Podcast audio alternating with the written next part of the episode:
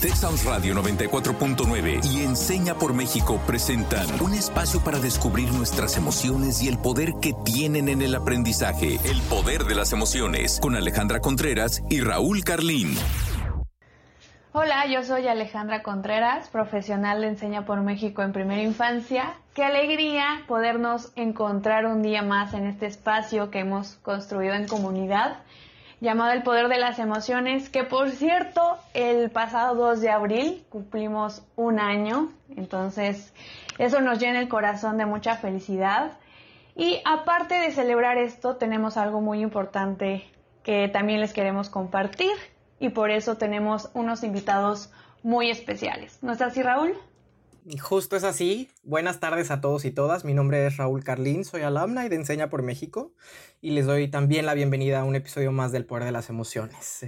Este episodio es particular para nosotros, como bien dice Ale, primero porque es el episodio número 70 y por ahí dicen que los siete encierran a veces buenos augurios y es especial para nosotros este, este, episodio también porque como dice Al está dedicado a festejar el, primer año de existencia de este programa, de este, nuestro espacio de libertad, el poder de las emociones, pero también para festejar el aniversario de esta gran iniciativa de la que tanto Ale como yo formamos parte que es Enseña por México. Y para hablar sobre un tema eh, en el que esta organización es experta, que es el liderazgo colectivo. Les quiero dar la bienvenida primero a Lady Cabrera, que por fin nos honra con su presencia en el Poder de las Emociones. Ella es directora regional de Enseña por México eh, para el norte del país. Y Juan Manuel González, eh, nuestro querido director general de Enseña por México. Lady, Juan Manuel, ¿cómo están? Bienvenidos. Hola, muchas gracias. Efectivamente, soy Lady Cabrera. Gracias por la presentación y por la invitación, em, Raúl.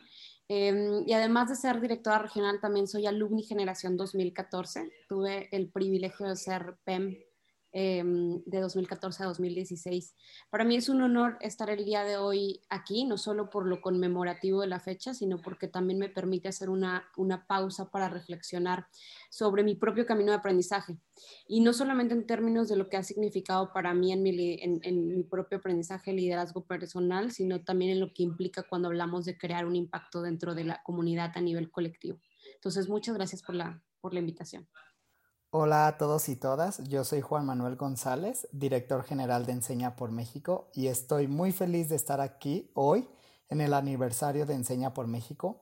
Cumplimos 10 años desde que nació la organización y 8 años acompañando a comunidades educativas alrededor del país con profesionales de Enseña por México.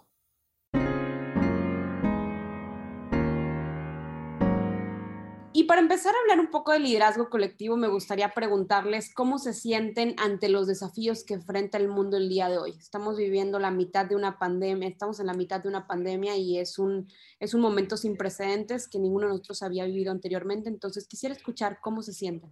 Bueno, Lady, gracias por la pregunta. A mí me gusta pensar que una crisis, un problema o un desafío puede convertirse en una gran oportunidad de crecimiento. Entonces, me hace sentir con mucha esperanza de lo que se puede trabajar. Este tipo de experiencias yo creo que puede transformar nuestra vida siempre y cuando tengamos esa disposición para crecer ante ellos.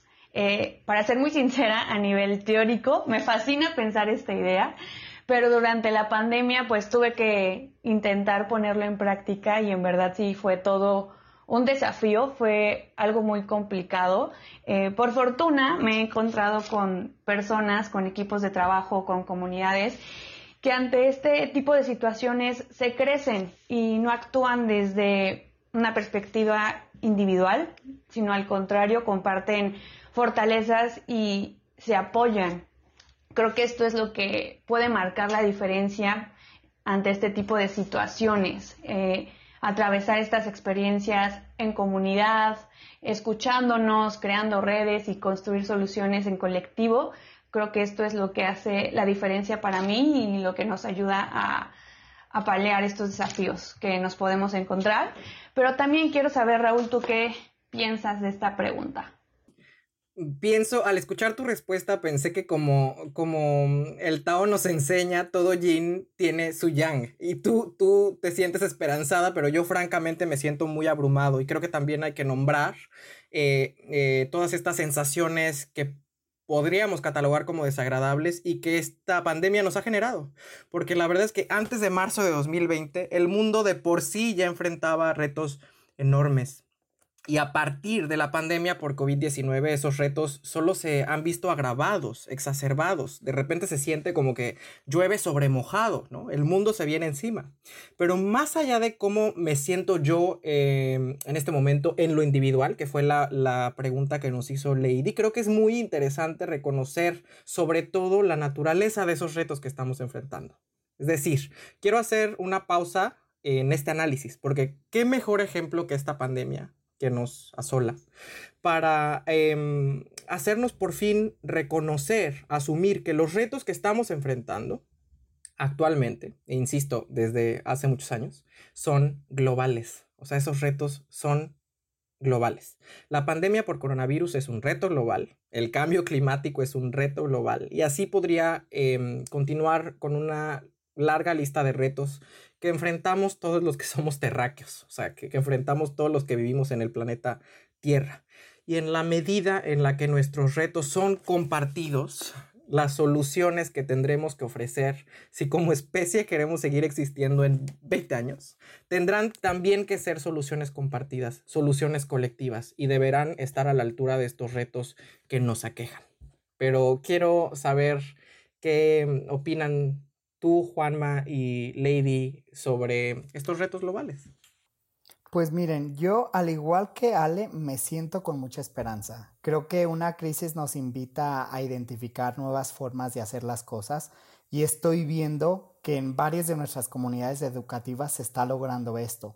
Pero también coincido contigo, Raúl, que si operamos como colectivo lograremos enfrentar estos retos compartidos mejor, lograremos sentirnos mejor, que, que está bien sentirnos abrumados, pero estoy consciente que cuando colaboramos y lo hacemos juntos, estos sentimientos que no tiene nada malo tenerlos, que a veces sí nos llegan, que son negativos, pero pues lo podemos, los podemos enfrentar aún mejor y en particular si impulsamos el liderazgo de nuestras y nuestros docentes, agentes educativos, estudiantes, cuidadores primarios y profesionales de Enseña por México, podemos observar que aún en tiempos de crisis podemos lograr cosas que antes parecían imposibles de lograrse. En Enseña por México compartimos herramientas y brindamos capacitaciones a todas y todos nuestros profesionales de Enseña por México para que incorporen esta visión de liderazgo colectivo y sistémico en sus comunidades y es lo que me tiene con mucha esperanza el día de hoy. Me, da tanto gusto escucharlos, creo que me generan diferentes emociones positivas, eh, porque justamente un líder sistémico es quien impulsa el liderazgo colectivo. Y algo que he aprendido durante todo este camino es que hay una diferencia grande entre, entre tener un pensamiento sistémico y ser sistémico. Y eso tiene, está directamente ligado a tener esta capacidad de explorar otras formas de percibir el mundo y lo que eso significa. Y, escucharlos a ustedes justo me hace, me, hace, me resuena bastante este, significado. Porque problemas como el cambio climático, la destrucción de ecosistemas, la creciente escasez de agua, el desempleo juvenil y la pobreza e inequidad implícitas requieren de una colaboración sin precedentes entre las diferentes organizaciones, sectores e incluso entre diferentes países. Por eso es que es tan importante pensar en líderes que piensan en fortalecer el sistema, no desde su propia trinchera, sino siendo empático con las, eh, las realidades y las necesidades de todos los que son parte de este sistema. De acuerdo, y, y escuchar lo que Juan Manuel, lo que Lady, lo que Alejandra han dicho, creo que también me dejan pensando todos los mitos que em, giran en torno a la idea de liderazgo colectivo, ¿no? Mm, que giran en torno también al liderazgo sistémico. O sea, muchas veces eh, en foros y otros espacios en los que he podido debatir sobre este tema. La respuesta que obtengo cuando hablo de liderazgo global, por ejemplo, no sé si a ustedes también les ha pasado, es que seguramente si estamos hablando de liderazgo global, estamos mirando eh, los retos de una manera totalizante, los retos que enfrentamos. Y te dicen, no, pero es que cada comunidad está... Em, viviendo cosas distintas. Sí, pero también creo que eh, enfocarnos en la pandemia por coronavirus, insisto, es el mejor ejemplo para darnos cuenta que en México, tan solo en México, eh, en la zona metropolitana de Monterrey están atravesando una pandemia, igual que en la montaña de Guerrero. O sea, hay retos que son globales y que si no somos capaces de identificarlos como tal, va a ser muy difícil que los resolvamos como especie, insisto. Y por eso creo que, además de este mito que ya estoy eh, intentando abordar y poner sobre la mesa, hay otros muchos em, que en este programa del poder de las emociones quisiéramos desmantelar. Así que los invito a nuestra siguiente sección, Desbloqueando mitos. La dinámica va a ser la siguiente. Yo voy a mencionar algunos enunciados. Raúl nos va a contar desde su experiencia si considera que es un mito o realidad. Y en esta ocasión, Lady y Juan nos van a compartir su opinión de si estamos en lo correcto o no. Entonces, ¿están listos para desbloquear algunos mitos? Sí. Listísima. Yo también. Vamos por ellos.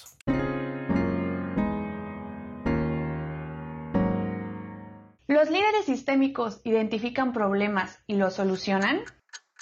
En la manera más reduccionista posible, yo diría que esto es un mito. O sea, los, líderes sistémicos eh, no se conciben a sí mismos como los héroes ni, como eh, los salvadores de, las, de los colectivos de los que forman parte. No son ellos como individuos quienes identifican problemas y los resuelven, sino que se asumen como parte de una comunidad capaz de identificar los retos que enfrentan y de co-construir o crear en colectivo las soluciones que necesitan. Entonces, por eso yo creo que esto es un mito. Los líderes sistémicos yo, creo que son más bien facilitadores, o sea, generadores de las condiciones necesarias para que las soluciones em, pertinentes, prudentes, surjan. Pero quiero saber qué, qué me dicen Lady y Juan Manuel sobre esto. Gracias, Raúl. Estoy completamente de acuerdo contigo. Es totalmente un mito. Em, hay, hay, un concepto en el que hemos venido trabajando muchísimo en la región que, que, que, me toca liderar. E incluso hablar acerca de liderar este, una región me genera ya cierto, cierta inquietud y cierta pues em, eh, falta de costumbre a, un término, porque justo una de las cosas que estamos tratando de hacer es habilitar otros liderazgos. ¿verdad? Y habilitar otros liderazgos en todos los niveles de, la comunidad educativa, desde los estudiantes, los padres de familia, em, los maestros, los directores, los padres los, eh, y los mismos profesionales de Enseña por México. Sin duda alguna hay diferentes sectores de nuestra población que han sido vulnerados durante el tiempo y su voz no ha sido escuchada en la, toma de decisiones. Y es el caso de nuestros estudiantes. Hoy por hoy estamos eh, dentro de un sistema educativo que fue diseñado sin considerar la voz de los estudiantes, qué es lo que necesitan, qué es lo que quieren, cómo quieren aprender. Afortunadamente en Enseña por México también tenemos un sistema de aprendizaje que es Learning One to One, que está directamente alineado con habilitar esta autonomía eh, y, generar este... Em, liderazgo dentro de nuestros propios estudiantes para que ellos sean capaces de entender qué es lo que quieren aprender y con base en eso también habilitar su liderazgo a nivel comunidad. Entonces definitivamente un líder sistémico tiene la capacidad de escuchar las, las voces de los demás para en conjunto tener claridad de cuál es la, visión que se, han, que se han puesto en común y cómo van a alcanzarla. Qué importante, Lady, es reconocer que hay diferentes tipos de liderazgo, que cada uno requiere de ciertas habilidades para lograr objetivos y también que todos podemos ser líderes. Creo que a veces, eh, yo lo hablo desde la primera infancia, no, no les damos la oportunidad de verse desde esa perspectiva y creo que el mejor líder es aquel que crea otros líderes y deberíamos de fomentar un poco más eso en nuestras comunidades. Esto hace cuestionarme si para cambiar el sistema primero hay que cambiar personalmente. ¿Qué creen ustedes? No quiero pasar de largo decir que sobre esta pregunta hay un debate de hace décadas y es un debate también global. O sea, hay, hay, un enorme, hay una enorme discusión sobre cómo cambiar el sistema, si es a partir de em, esfuerzos estructuralistas o impulsos individualistas. Yo voy a decir, bueno, un estructuralista diría que para cambiar el sistema hay que em, intervenir, por ejemplo, en temas muy puntuales como los poderes de la Unión o hacer política pública. Pero yo sí creo, no quiero restarle la importancia que tiene em, la transformación personal. O sea, yo sí creo que incluso eh, querer cambiar el sistema es resultado de un trabajo individual. ¿no? se puede querer cambiar el sistema si tú no has desarrollado, por ejemplo, el pensamiento crítico que te lleve a concluir que el sistema tiene que cambiar. Entonces creo que en ese sentido sí hay un trabajo individual que hay que hacer, por eso creo que esto es una realidad, creo que hay que desarrollar ah, habilidades muy puntuales eh, a nivel individual, incluyendo el liderazgo sistémico. ¿Qué opinas, Juan? Así es, Raúl, coincido contigo. Eh, es una realidad que puede sonar a cliché, pero es poco probable que continuar haciendo lo que hacemos actualmente, pero con más fuerza o más inteligencia, produzca resultados muy diferentes. El cambio verdadero comienza al reconocer que somos parte de los sistemas que necesitan cambiar y para poder cambiar, pues tenemos que poder, em, eh, para poder cambiar estos sistemas tenemos que empezar por nuestra propia cuenta. Por eso es que en Enseña por México creemos que es importante transformarse a uno mismo. Después podremos transformarnos con la educación y junto a la sociedad. Nuestros tres ejes de transformación son el personal, el educativo y el social. Me voy a, me voy a aventurar un poco, pero yo creo que Raúl y yo hemos vivido en carne propia esta transformación. Eh, a título personal estoy a meses de terminar este camino como profesional de Enseña por México y justo veo lo que Juan nos está compartiendo, cómo ha cambiado eh, mi mentalidad, la manera en que veo la vida, en que me relaciono conmigo mismo y con los demás, pero también veo ese cambio en las comunidades en las que colaboro. Por eso quiero terminar esta sección preguntándoles, ¿Los líderes sistémicos tienen todas las respuestas? ¿Nos volvemos como esos superhéroes que cambiamos todo o cómo funciona, Raúl? Los líderes sistémicos tienen todas las respuestas, preguntas tú. Yo te contestaría, los líderes sistémicos no tienen ninguna. Yo creo que esto es un mito. Como dije anteriormente, creo que los líderes sistémicos más bien son unos facilitadores, unos creadores de condiciones para que las soluciones eventualmente surjan, ¿no? En comunidad.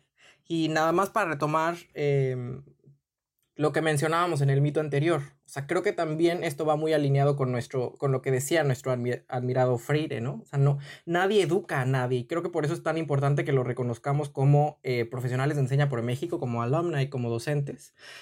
Todos nos educamos mediados por nuestro contexto, por nuestra comunidad. Y ahí, eh, ahí la importancia de reconocer que el líder sistémico reconoce que está mediado por un contexto, por el contexto de la comunidad en la que está inserto, y genera relaciones positivas, como bien eh, nos decía Lady también, significativas, de confianza, eh, con muchas otras habilidades desplegadas, la visión sistémica, la ejecución sistémica, etcétera, para eventualmente reconocer primero los retos que la comunidad enfrenta y posteriormente solucionarlos. Entonces, por eso creo que esto es un mito. Los líderes sistémicos no son héroes, son gente de carne y hueso que vive en comunidad.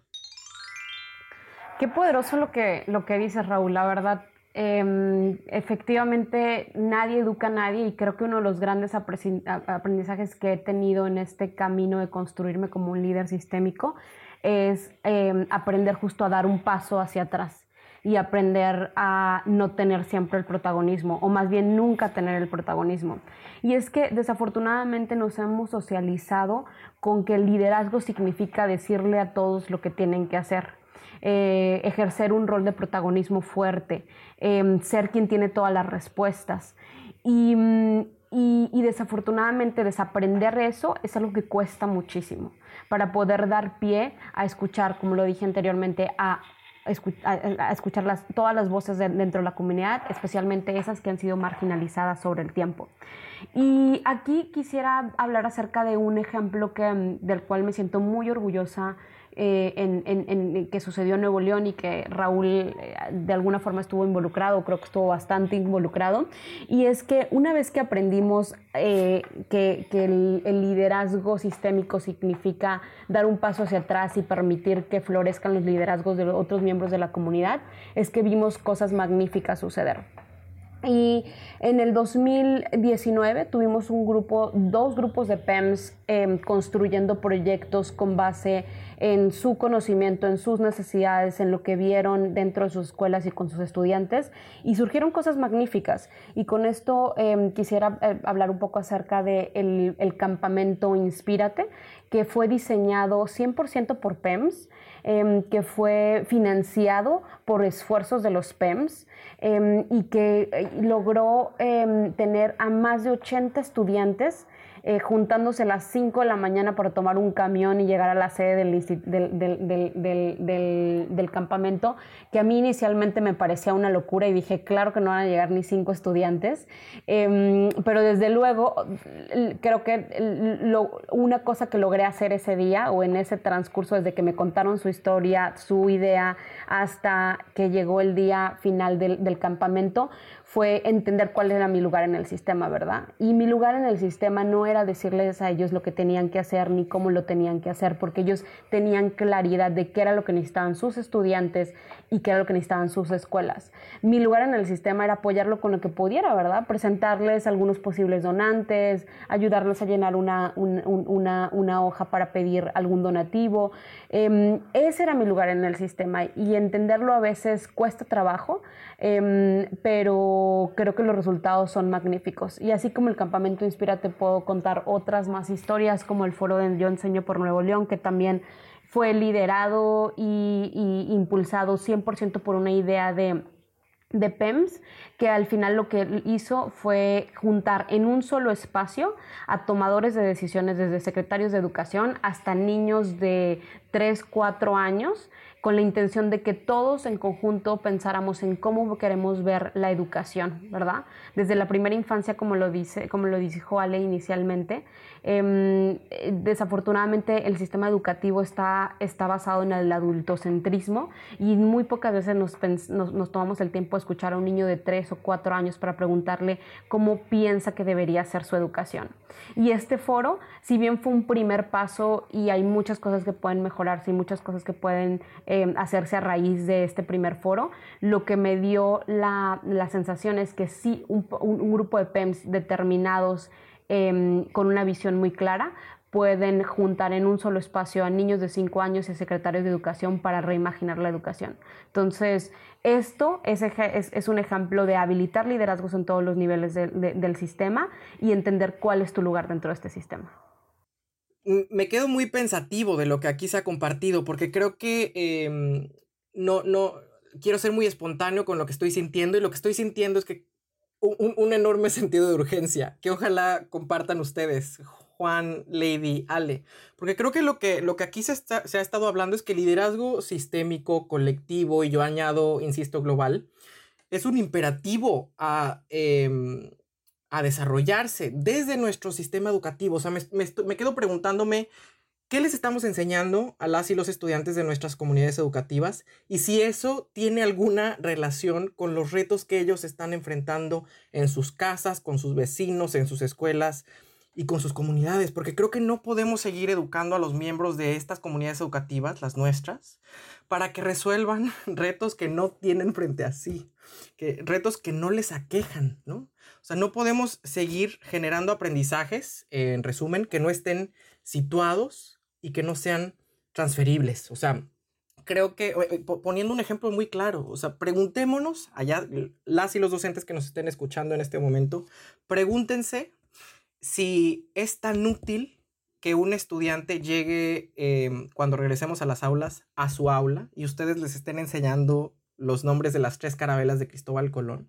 Si quizá este, ese estudiante viene de su casa en una comunidad en la que ahorita no tienen agua. Entonces, creo que Em, el meollo del asunto aquí, el tema de fondo es que quizá estemos enseñándoles a, eh, eh, nuestros estudiantes contenidos que no pueden aplicar o que no necesitan aplicar. Em, mientras pasamos de largo, que tienen retos enormes, retos de adeveras, em, para los cuales el sistema educativo no les está ofreciendo una salida. Entonces, este, este, esta consigna parece un cliché, pero yo retomaría, el liderazgo sistémico tiene que ver con que desarrollemos Em, en los miembros de la comunidad la capacidad de pensar globalmente y actuar localmente. con eso me quedo hoy, pero también quiero saber qué desbloquean el día de hoy. Ale, Juan, Lady, cuéntenos. Bueno, yo me quedo con que el liderazgo sistémico nos permite co-crear justo esta sociedad en donde se escuchan todas las voces y que sobre todo son tomadas en cuenta, en la cual reconocemos la corresponsabilidad que tenemos para superar estos desafíos que se pueden presentar en forma de pandemia, crisis económica, educativa, ambiental o lo que sea que pueda suceder más adelante. Eh, después de estos casi dos años que, que pude vivir la experiencia de Enseña por México, me doy cuenta que este verdadero cambio se debe trabajar de adentro hacia afuera, transformando esquemas de pensamiento que a veces tenemos muy arraigados y que impactan en los sistemas a los que pertenecemos y así poder construir en colectivo desde otra perspectiva y, y que puede ser otra perspectiva que sea a través de la educación, con una mentalidad de crecimiento que nos guíe día a día y con eso es con lo que me quedo el día de hoy, pero también quiero escuchar Lady Juan con qué se quedan ustedes. Híjole, yo me quedo con una, una, enorme sensación de satisfacción de compartir este espacio con ustedes y de escucharlos. Eh, creo que tuve la oportunidad de verlos a ambos eh, ser PEMS, llegar a Nuevo León, eh, conocer sus proyectos, su trabajo.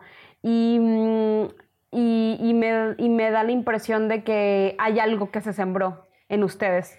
Em, y, y, aunado a eso, pues también reflexiono sobre este largo camino que hemos llevado, ¿verdad? Recuerdo que en 2018 por primera vez hablamos, empezamos a hablar acerca de visión en comunidad, cambio sistémico, Em, escuchar las voces de la comunidad y en aquel momento se veía como algo tan abstracto, tan difícil de aterrizar y, y, a veces hoy en 2021 sigo pensando qué hemos logrado y sigo cuestionándome qué hemos logrado, pero um, escucharlos a ustedes creo que es una gran satisfacción.